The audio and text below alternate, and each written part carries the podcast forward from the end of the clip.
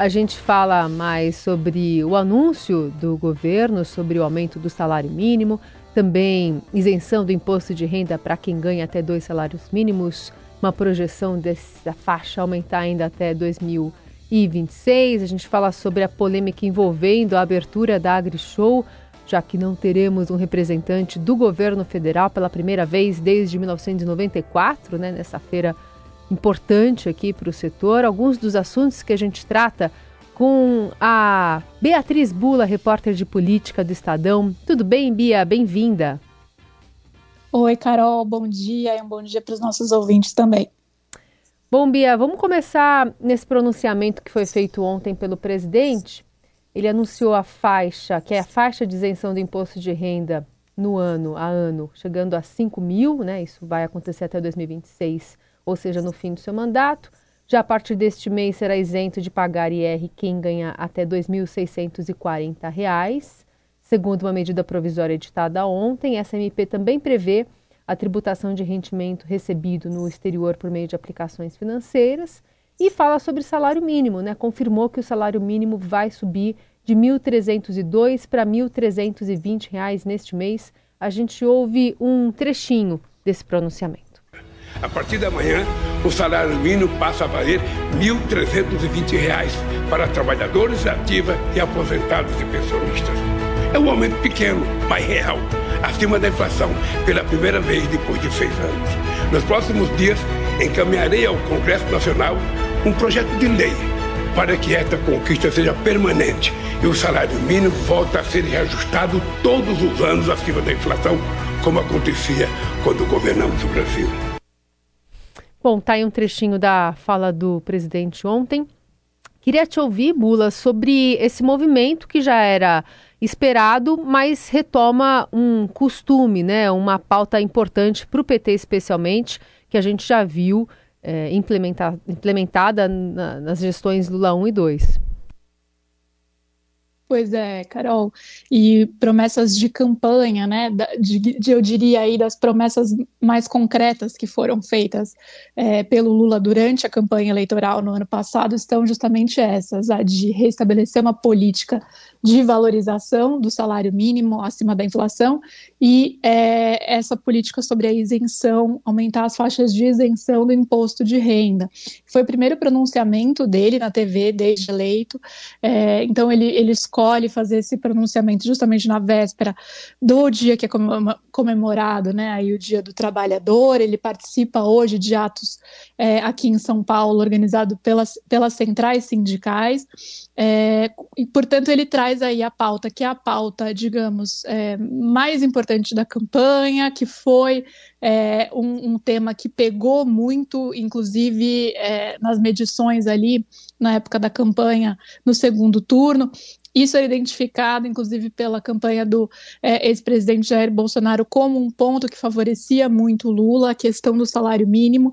E é, nesse momento que o governo está aí já chegando no seu quinto mês, digamos assim, né, quatro meses depois, sem muita coisa para mostrar é, do que foi feito aí em termos de melhora na economia, para produzir alguma melhora na é, sensação e na qualidade de vida da população, o Lula, portanto, vai à TV é, para fazer esses anúncios. É, claro, com a expectativa de que isso também é, gere um, um, uma repercussão positiva aí para o seu próprio governo, né? Essa questão da isenção do IR foi é, muito discutida aí dentro da equipe econômica, né? O Lula tinha chegado a prometer essa isenção para quem ganha até 5 mil.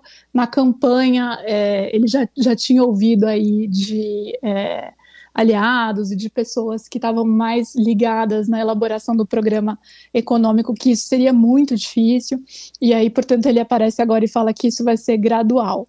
É, então, acho que esses são os destaques com relação a esse pronunciamento, mas também é importante falar que as duas propostas vão é, para o Congresso, né? Vão, vão precisar passar pelo Congresso o novo salário mínimo passa a entrar já em vigor é, imediatamente. Ele fala é, da, de fixar esse valor por meio de uma medida provisória, mas essa política de valorização do salário mínimo ela precisa ser estabelecida através de um projeto de lei. É, e aí a gente entra num, num outro ponto é, de debate sobre esses primeiros meses do governo Lula e que é tão importante quanto os anúncios que o governo faz, é como ele vai conseguir viabilizar isso ali entre os parlamentares, né, Carol? A gente sabe que está é, tá um pouco difícil de formar uma base de apoio sólida que dê segurança para o governo é, para enviar seus projetos e saber que a tramitação vai seguir no ritmo e da maneira é, com que o governo pretende. É, e nos últimos dias a gente tem visto uma insatisfação é, crescente aí de parlamentares com o ministro Alexandre Padilha, que é o ministro das Relações Institucionais e que é justamente é, quem está encarregado de fazer essa articulação política com o legislativo. E essa insatisfação, ela deriva não de uma má relação do Padilha com os parlamentares, mas sim do fato de que o Planalto não está entregando.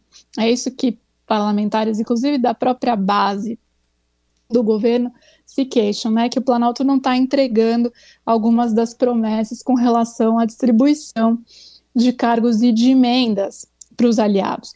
É, e aí a gente até publicou na coluna do Estadão hoje que isso tem levado alguns parlamentares do MDB, do PSD, do próprio PT, que são partidos aliados do Lula, né, além do próprio partido do presidente, o PT, a sugerir é, que haja um reforço, digamos assim, nessa articulação política aí por parte da Casa Civil. Então, o ministro Rui Costa entraria nesse circuito é, para trabalhar junto com o Padilha é, nessas discussões. Enfim, não é, é uma uma pressão, digamos assim, desses parlamentares, uma sugestão dizendo que o Padilha está sobrecarregado, mas a gente já viu declaração aí do presidente da Câmara, Arthur Lira, também nesse sentido de crítica à articulação política do governo no Congresso e é, os próprios integrantes do governo já admitindo que essa dificuldade de formar uma base aliada ela pode atrapalhar a tramitação de temas importantes no Congresso. A gente tem dois deles aí já, um na boca do gol, né, que é a proposta do novo arcabouço fiscal, e outro para ser encaminhado é, ao longo desse ano, que é a proposta de reforma tributária. É então, esse é o cenário um pouco, né? O governo está colocando suas pautas, é uma agenda, essa agenda de salário mínimo, é, de é, isenção é, do imposto de renda para as faixas mais baixas, é, popular para o Lula, né? Ele escolhe o momento de fazer isso, esse momento em que ele tem esse protagonismo aí ligado ao movimento sindical também, vai participar de um ato, vai anunciar essa essa essa medida que cumpre aí uma promessa de campanha, mas com esse outro pano de fundo que é lá em Brasília as coisas estão um pouco mais difíceis. Sim. Aliás, é, até mudando um pouco do costume que ele tinha nos dois primeiros mandatos, né, nessa participação hoje no Vale do Engabaú, com as centrais sindicais, mas ele sempre tinha o costume de comemorar o 1 de maio participando daquela missa em homenagem a um trabalhador em São Bernardo do Campo, né, lá no berço político ali do PT. Então ele ia sempre à igreja matriz, é, participava da cerimônia, e depois, enfim, abandonou essa prática e hoje participa então desse, desse ato junto com as centrais sindicais. Que, aliás, como mostra o Estadão hoje, centrais que estão retomando um espaço importante no governo Lula, agindo inclusive por concessões legislativas, tributárias, estão exigindo cargos, né, Bia?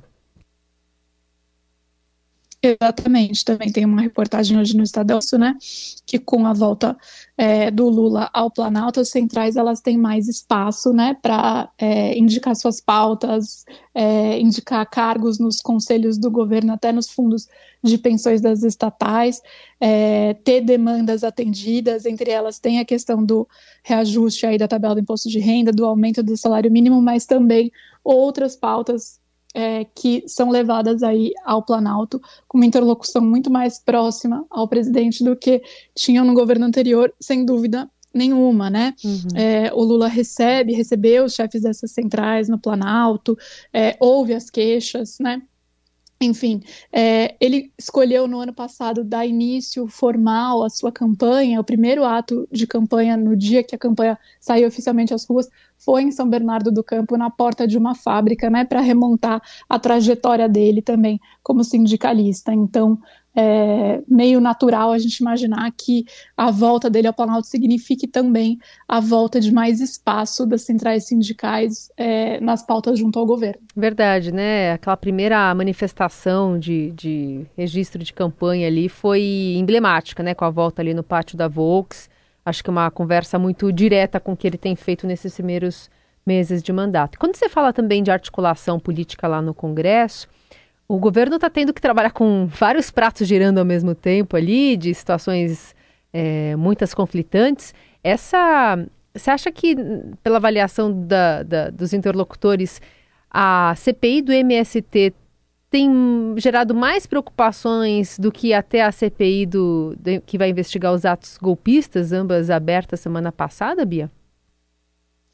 A CPI é, é uma ótima pergunta, Carol. São do, dois focos, digamos assim, de, é, de problema para o governo, não só pela não, não exatamente pela pauta, talvez, no caso da, do 8 de janeiro, né? Afinal de contas, é uma pauta que ela, é, claro, ela é muito mais negativa para o ex-presidente Jair Bolsonaro é, do que para esse governo, mas é, pela forma como elas vão também atravancar, de certa maneira, os trabalhos é, lá no Congresso, né? E elas podem ser usadas pela oposição, inclusive para isso, para bloquear é, a discussão de temas que sejam importantes aí para o governo e, portanto, atrasar a votação, tramitação propostas importantes.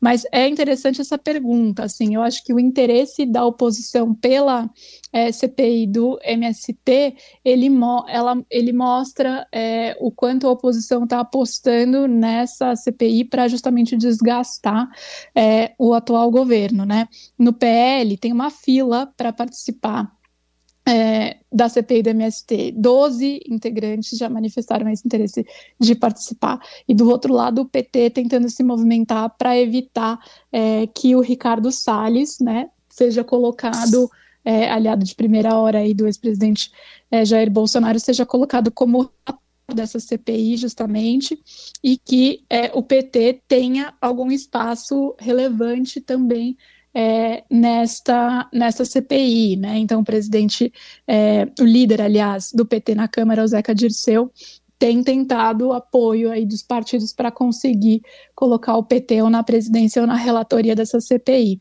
E só essa corrida aí pelos postos principais já indica o quanto isso tem um potencial é, de desgaste para esse, esse, atual governo. É um tema é, que tem é, é, ampliado aí, de certa maneira, um desgaste é, do governo Lula com setores do agronegócio, né? Aí o ministro é, Alexandre Padilha, nesse último fim de semana, falou que o governo incluiu o MST no Conselho de Desenvolvimento Econômico, que é chamado de Conselhão, uhum. né, que é formado aí por vários movimentos sociais e, é, e enfim, e, e, outros agentes aí para é, debater a formulação de políticas públicas no governo. É, isso em meio aí a essas é, invasões é, que têm gerado muita reação no Congresso, muita reação entre a frente parlamentar da agropecuária, né, que é quem se articulou para criar essa CPI, é, e isso, enfim, é claro, vai gerar, sim, bastante desgaste. É, a CPI do 8 de janeiro também pode dar é, munição aí para a oposição ficar, no mínimo, atravancando a agenda ali no Congresso, mas ela está muito mais é, relacionada diretamente à ação ou omissão de agentes ligados ao Bolsonaro e, portanto, tem potencial também de ser explorado pela base do governo contra a própria oposição. Uhum. A gente segue com a Beatriz Bula, repórter do Estadão, falando a respeito é, das pautas relacionadas à política, que interfere inclusive na agenda do setor do agro, né? A gente tem uma agenda importante hoje, que é o início da AgriShow, maior feira do setor da América Latina e uma confusão em relação à convida, desconvida, né? O, o presidente, o ex-presidente Bolsonaro já está em Ribeirão Preto, deve participar dessa abertura do evento. E é a primeira vez desde a década de 90 que um representante do governo federal não participa dessa cerimônia inaugural. E isso está acontecendo por conta justamente da presença do, do ex-presidente e de um setor que está muito ligado né, ao agro e ainda o apoio à rede bolsonarista. A gente traz aqui, Bia, uma fala inclusive do próprio ministro da Agricultura, Carlos Fávaro, que conversou com o nosso colunista José Luiz Tejon sobre essa, entre aspas, confusão de agenda. Infelizmente, acho que numa uma condução saia justa do presidente da feira, ele me ligou é, dizendo que se eu não achava melhor, não, não achava melhor não, que eu, se eu pudesse ir no dia 2, porque no dia 1 um, é, estaria na abertura o, ex-presidente Bolsonaro, o governador Tarcísio, e que isso poderia causar algum constrangimento, que ele teria um grande evento no dia 2, mas que eu não fosse no dia 1, um, que era melhor para evitar qualquer constrangimento. Eu recebi muito bem o recado, né, compreendi, disse a ele que não, sentiria nenhum constrangimento, mas que não iria então é, no dia primeiro e aí repensar então se tinha possibilidade de ir no dia 2. Claro que não, né? É, entendo que o Brasil precisa avançar. Nós, lá é uma feira de negócio, não é uma feira, não é um palanque político, mas se em determinado momento quiser transformar a AgriShow num palanque político, é direito dos seus organizadores e podem o fazer com tranquilidade. E aí essa manifestação se entrelaça com o assunto que a gente tratava aqui agora há pouco, que é a questão tanto da CPI do MST, quanto a se integrar né, o movimento ao conselhão do Lula. E essa disputa que acontece nesse setor do agro, que é ainda muito é, ligado, né? Tem muitos apoiadores ainda do ex-presidente no seu seio. Pois é, Carol, exatamente. É, tem é, mais uma situação que gerou certo desgaste do governo com o setor do agronegócio. É, foi um, um embrólio aí que não ficou muito claro, né? O que, que aconteceu. O ministro falou que ele tinha sido é, que tinham sugerido para ele ir no outro dia, depois a AgriShow é, re, refez o convite, houve é, uma, é, uma situação ali de possível retirada do patrocínio pelo Banco do Brasil, enfim, teve, foi toda um, um, uma sequência aí de atos que tornaram é, o, a coisa meio insustentável a ponto da feira ter cancelado até a cerimônia de abertura, né? O evento ele vai acontecer, mas a cerimônia formal que estava marcada para acontecer hoje não vai acontecer mais em razão justamente da repercussão é, de tudo isso. Como você falou, presidente, ex-presidente Jair Bolsonaro é, já está lá é, em, em Ribeirão, onde acontece a feira, é, isso mostra que é, há um desconforto também por parte do governo em dividir o espaço aí com o ex-presidente Bolsonaro nesse clima, é, parece que de campanha eleitoral ainda, apesar de já termos saído dela há bastante tempo.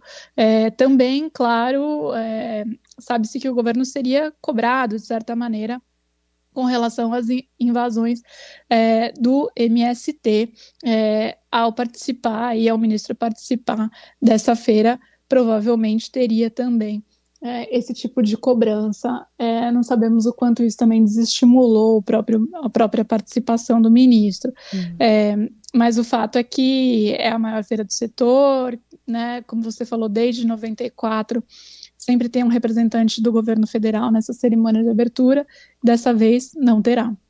E essa questão envolvendo o patrocínio do Banco do Brasil entra numa picuinha também, Bia? É, inicialmente tinha sido o mini, próprio ministro da Secretaria de Comunicação, Paulo Pimenta, que falou que o Banco do Brasil ia retirar né, o patrocínio da feira.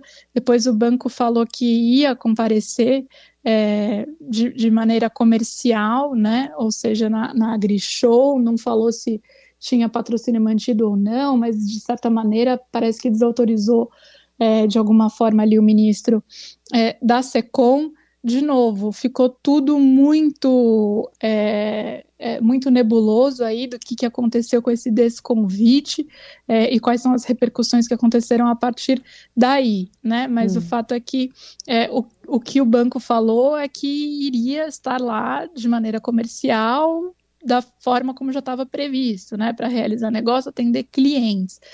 É, e aí que atuaria se tivesse algum desvio de finalidade é, nesse caso não fica muito claro também é, o que, que, eles apontam como um possível desvio de finalidade é, nas, nesse, nessa participação. Mas, enfim, essa foi a informação é, que o banco passou. Muito bem, essa é a Beatriz Bula participando hoje aqui do Jornal Eldorado neste primeiro de maio. Bia, obrigada, viu? Bom feriado e bom plantão para nós. Igualmente, obrigada.